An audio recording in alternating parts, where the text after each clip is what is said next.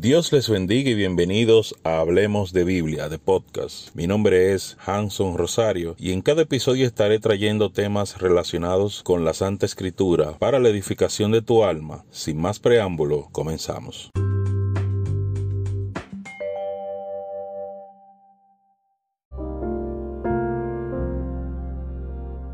En este nuevo episodio te estaremos hablando acerca de los 6.000 años y el fin de los tiempos. ¿Por qué 6.000 años? ¿Por qué 7.000 años? Y estas palabras vienen porque hay una unión entre lo que es los seis días de creación y el séptimo día de reposo en cuanto a los 6.000 años que tenemos de historia. Muchísimas personas establecen que el ser humano tiene aproximadamente 6.000 años sobre la tierra. ¿Y qué tiene que ver los 6.000 años con los seis días de creación? Creación. Bueno, dice los Salmos 94, y es la primera palabra que tenemos, porque mil años delante de tus ojos son como el día de ayer, que ya pasó, y como una de las vigilias de la noche. La palabra de Dios establece que mil años para Dios es como un día, es nada para Dios. Entonces, ¿qué tiene que ver los seis mil años y qué tiene que ver los seis días? ¿En qué concuerdan? Bueno, mis hermanos, concuerdan en muchas cosas y lo veremos más adelante. Estaremos hablando de esto porque estamos en el fin de los tiempos, estamos ya en el último tiempo de, la, de lo que es el ser humano vemos que la palabra de Dios nos dice que el día viene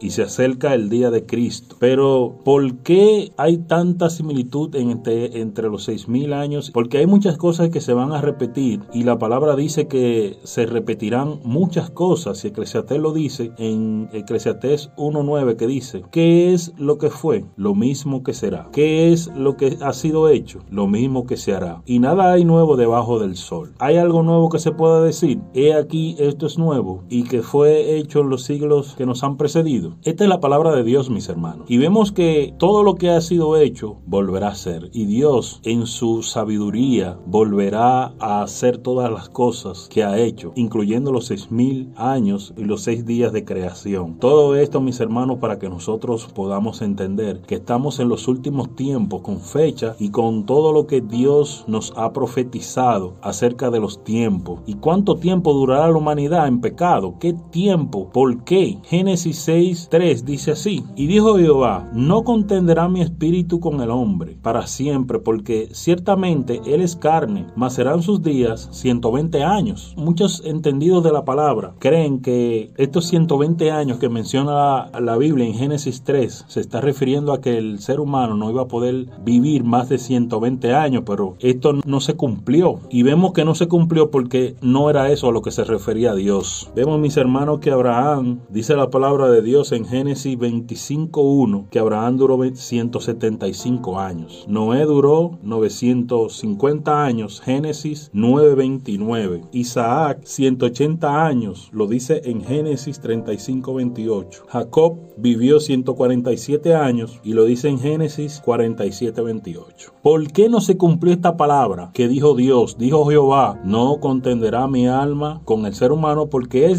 él es carne y serán sus días 120 años. No se refería a Dios a 120 años de vida del hombre, sino que en ese tiempo sería el fin de los tiempos. Pero esos 120 años ya pasaron y tampoco ha, llegado el fin de los tiempos. Si vemos en Levítico 25, 10, dice así Levítico 25, 10, y santificaréis el año 50 y pregonaréis libertad en la tierra a todos sus moradores. Ese año será de jubileo y volveréis cada uno a su posesión y cada cual volverá a su familia. ¿Qué tiene que ver esta palabra? El jubileo era la liberación de todas las cosas, la liberación de los esclavos, la liberación de la tierra. Si usted vendía una tierra a los 50 años o el tiempo que restara, si lo vendió cada 50 años, el pueblo de Israel tenía liberación de la tierra, tenía liberación de esclavos. Todo el que era esclavo era libre a los 50 años por lo menos los años que quedaban para ese año de jubileo. Si usted alquilaba o compraba una tierra, el tiempo que restaba para el año de jubileo era el que usted iba a comprar, porque a los, cuando se cumplía el jubileo, que era cada 50 años, usted tenía que devolver la tierra a sus dueños. Vemos que la palabra se cumple, mis hermanos, porque 50 años de jubileo, si multiplicamos 50 por 120 da 6000. Seis días para Dios, porque mil años para Dios es como un día. Y un día como mil años. Pero seguimos adentrándonos en la palabra, mis hermanos, porque Dios nos está hablando de que estos son los últimos tiempos. Seguimos la palabra de Dios y seguimos viendo que la palabra dice en, en Génesis 1.31 y dice así, y vio Dios que todo lo que había hecho era bueno. Y he aquí que era bueno en gran manera y fue la tarde y la mañana el sexto día. Otra vez el Señor nos habla del sexto día y todo lo que había hecho era bueno y Dios nos dice que terminó la obra. El hombre fue creado el último día, el sexto día y descansó el séptimo, por lo que veremos mis hermanos el descanso de Dios en el año 7000. Pero seguimos escudriñando la palabra y decimos y preguntamos cuándo sucederán estas cosas. Mis hermanos, cuando Cristo vino a la tierra, se reseteó el año para todo el mundo. Todos tenemos desde Cristo, estamos en cero y volvemos y reseteamos. ¿Cuándo sucederán estas cosas? La palabra de Dios nos dice en Éxodo 24, 16 y dice así Éxodo 24, 16 y la gloria de Jehová reposó sobre el monte Sinaí y la nube lo cubrió por seis días. Volvemos a ver el día 6, pero Dios está en la nube, en el monte y la nube cubrió a Jehová. Y el séptimo día llamó a Moisés de en medio de las nubes. Dice la palabra de Dios que cuando Cristo venga estará en las nubes y su pueblo que desaparecerá volverá a él. Desaparecerá de la tierra e irá a las nubes. Hay mucha similitud, mis hermanos, con lo que dice esta palabra. Jehová en aquel momento estuvo en las nubes para juntarse con el pueblo de Israel. Cristo vendrá en las nubes para juntarse con la iglesia. No te quedes. Seguimos leyendo la palabra de Dios y seguimos comentando la palabra de nuestro Señor. Porque, ¿qué tiene que ver Moisés? Porque Moisés fue muy simbólico en esta palabra y muy simbólico en cuanto a la en cuanto a todas estas cosas y en cuanto a la venida de Cristo. ¿Qué tiene que ver Moisés con el tiempo del fin? Y vemos, mis hermanos, que la palabra de Dios vuelve y nos dice en Mateo 17 del 1 al 3, dice así: Seis días después tomó a Pedro, a Jacobo y a Juan su hermano y los llevó aparte a un monte alto y se transfiguró delante de ellos y resplandeció su rostro como el sol